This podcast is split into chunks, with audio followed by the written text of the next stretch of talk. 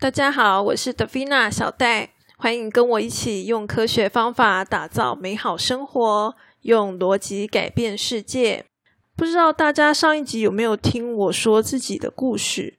我觉得呢，我的经验应该还算是蛮特殊的，所以呢，相信自己可以分享一些东西给大家。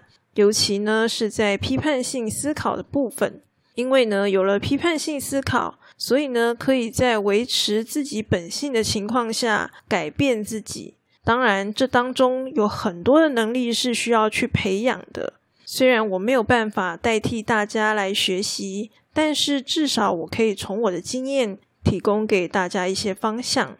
那么今天的主题呢，是要来说感性与理性要如何合作呢？不管你对这件事情是不是有困扰，都可以听听我的做法。这件事情呢，我先从认知的角度来看。首先，想象一下有一座冰山，在这个冰山的理论里，将人类的意识分成水面上的表层意识，以及水面下的浅层意识、深层意识，还有无意识。我呢，会把水面上的这个表层意识啊，称作是理性的认知，而水面下则是你的感觉、你的感性认知。这些认知意识呢，会上下的流动，就像大家在听我的 podcast 这些内容的时候呢，你会很清楚的意识到我说的东西是什么。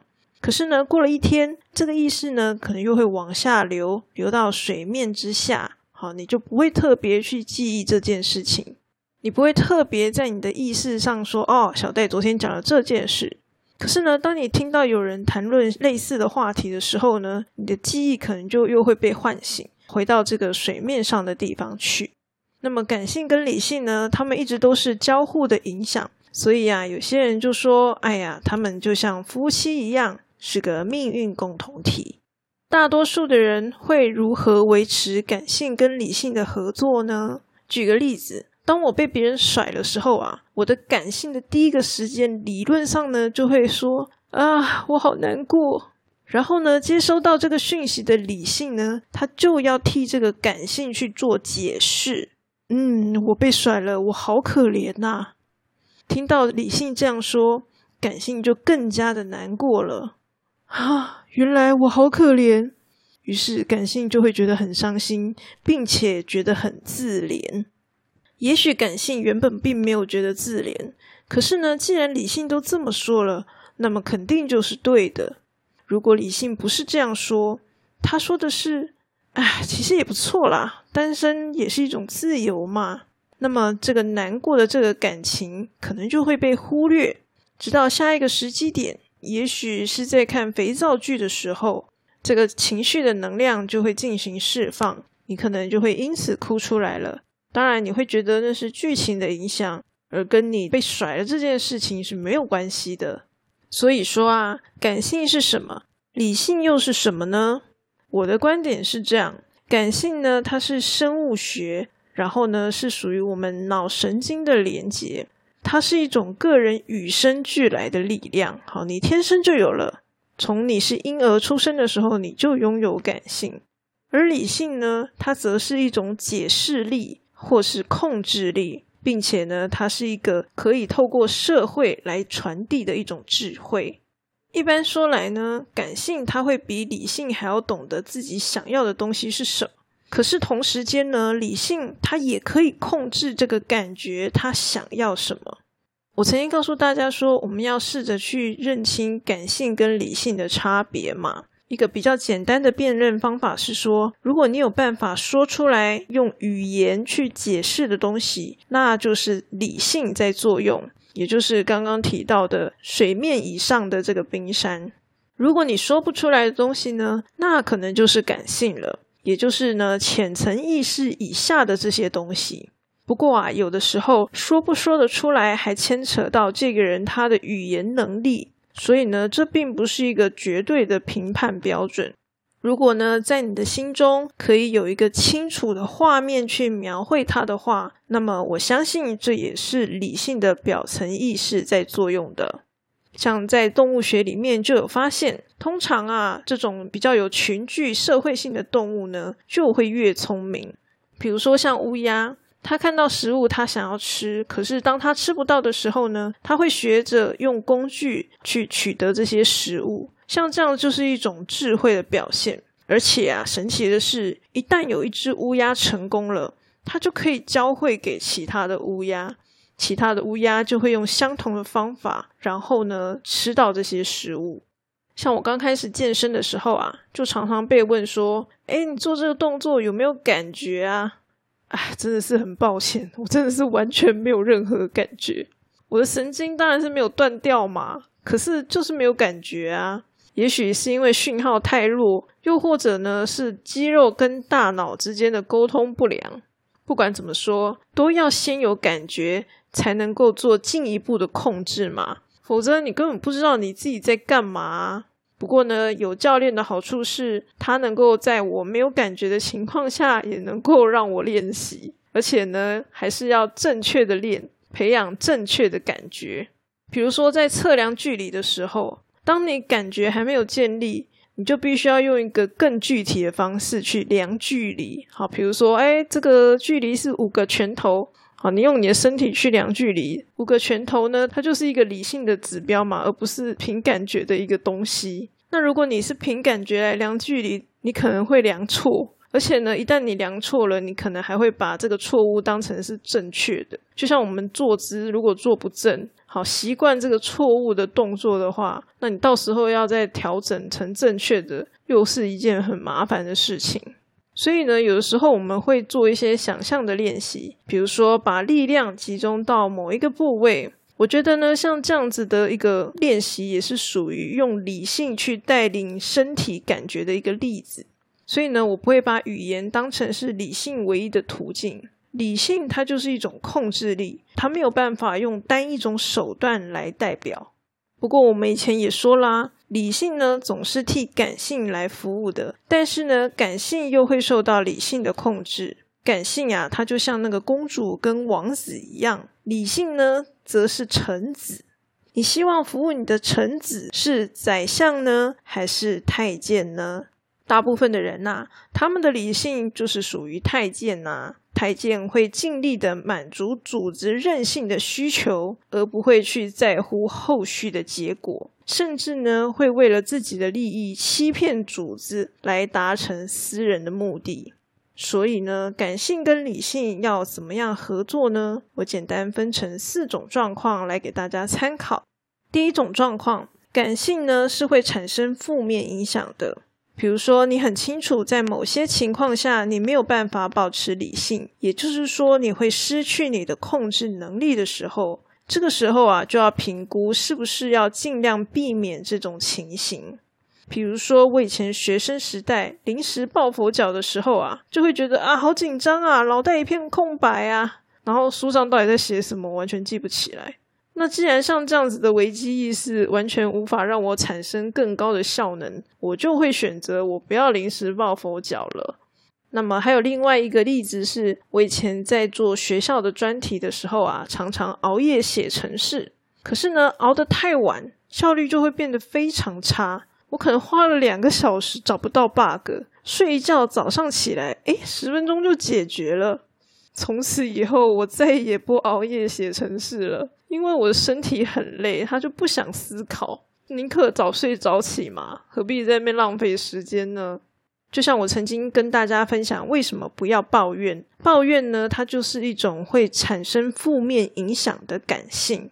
感性影响我们的理性是一件很正常的事情，但是呢，我们应该要学习设立这个感性的停损点，并且兼顾这个感性的能量释放以及理性的控制能力。简单的说，身为宰相，你安抚主子当然是必要的啊。可是啊，你也不能够让你的主子为所欲为。第二种呢，是感性对自己没有任何影响。如果你判断这件事情不会造成什么危害，那么放任感性恣意妄为，其实也没有什么问题呀。像我小时候没有什么同理心，长大之后呢，却有着同理心过剩的问题。比如说，我在车上听 podcast，听那个访谈节目啊，这个受访者讲他自己一些辛苦的历程，然后呢，我的眼泪可能就会不自觉的流下来了。其实通常呢，来宾都是轻描淡写，讲的一点都不感人。毕竟辛苦的差事嘛，轻轻带过就可以了。可是呢，我会因为潜意识自动去想象这个背后辛苦的过程，所以呢，我才会有这个难过的心情。但这件事情真的是一点都不需要。老实说，反正你哭了，人家也不知道嘛。你为了一个陌生人哭，对方根本也不知道这件事情啊，完全就是一个没有任何必要存在的一个事实。可是呢，如果当下并没有人看见我哭，那其实又有什么关系呢？如果有人在的话，我可能会考虑压抑一下啦，因为怕会吓到人嘛。诶，你怎么突然哭了？可是如果没有人在的话，我就觉得还好，无所谓，所以我就不会理他，我就会让他自己流眼泪，我就不鸟他这样子。那么第三种呢，就是你判断这个感性它是正面的，它是很好的。我们的这个感性的这个主子虽然是很任性的，没有错，可是呢，它不一定就是错的。如果呢，你认为这是一个正面有意义的事情，那就应该要加以鼓励。比如说啊，我很爱我的父母，希望呢可以满足自己孝顺父母的心情。诶，这听起来就是一件好事啊，所以我们应该要鼓励他嘛。可是啊，该如何表达自己的孝顺呢？是必须要透过理性的方法来定义的，并且有计划的去执行它。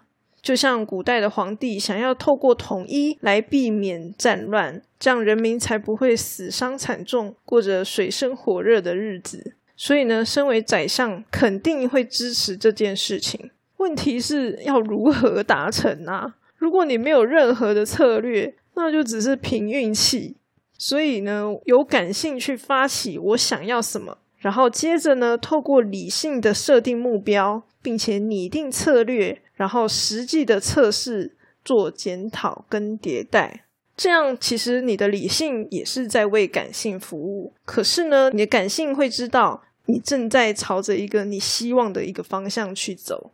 当然，在执行的过程中，一定要避免忘记初衷，也就是最初的心情。因为一旦忘记了，你的方向就会很容易进行偏离。就像我今天做 podcast，我的初衷呢，就是希望可以分享。如果哪一天我突然赚了大钱，哎，我的心意就偏离了啊！重点是赚大钱啊，这样子其实我的感性到头来是没有被满足的。所以呢，感性与理性是必须要共同努力去达成目标的，不是说把工作丢给宰相就不管了。你的感性也必须要去维持在你一直想要分享的那个心情上面。然后呢，宰相有的时候也可以试图的去提醒主子说：“哎，你不要偏离你的初衷哦。”或者呢，去确认主子的方向。比如说，我一开始很想做，诶，但是呢，后来我的心意改变了，这也是有可能的嘛。所以这些都是必须要去做确认的。最后呢，是第四种，前面三种呢都是以感性为出发点，但最后一种呢是以理性为出发点，就是你的理性认为某个方向是比较好的，所以呢，你试图要去影响你的感性，来修正这个感性的方向。讲白一点呢，就是这个宰相啊，想要如何控制这个皇帝，包括前面第三点提到的，宰相呢要去提醒主子自己的初衷，避免组织忘记，结果乱来。不过呢，这个部分呢，因为它有点复杂，所以呢，我会在未来的时候再用案例分享，在这边呢就先不细谈了。不过呢，我前面提到的健身案例，其实它就有点类似第四种。我的身体呢是完全没有任何感觉的，那我要如何控制它产生正确的感觉？这就是理性控制的力量。又或者是说，像是自律或是时间管理要如何培养的这种议题，每个人适合的方式啊，肯定都是不同的。它可能是一个很专业的项目，所以呢，我没有办法在这边用一集来描述它。不过呢，当我们用控制力来理解理性的时候呢，就可以更加的感受到它的强大喽。因此啊，对我而言，感性与理性呢是合作的，而不是冲突的。以感性驱动力作为出发点，并以理性控制力收尾。不过，大部分的人，他们理性的唯一功用就是去替感性编织借口。这对我来说就是一种浪费的行为，浪费你的控制力，浪费你的精神与心力，去替你的感性来编织借口。所以呢，我们应该要尽量减少这种情形产生。像我做自媒体，一开始呢也是基于感性的一个诉求，因为啊，我对很多事情都会觉得很无奈，又或者是一些想要帮助别人的心情。如果没有任何行动，那其实是没有办法改变任何事的。这件事情呢，也永远只会活在我自己的脑子里面而已。如果你是身为一个宰相，你就要去努力达成自己组织的目标，找到适合自己的方式去做，而不是替自己编织一大堆不去行动的理由。虽然啊，逻辑与批判性思考这个主题呢，目前只是小众，也许无法接触到很多人。不过对我来说，多一个就是一个，我只要尽力就好了。我的理性呢，不会让我的感性有不切实际的期待，但它仍然是替我的感性工作的。最后呢，我就要提醒大家，理性的控制力必须要以逻辑为依归，这样才不会变成讨人厌的控制狂，只顾着控制，不管为什么。懂得考虑影响的因素，控制的成功率也会比较高。这就是为什么我要分享逻辑思考的原因了。欢迎大家跟我一起用逻辑改变世界，打造自己的美好生活。我们下次再见喽！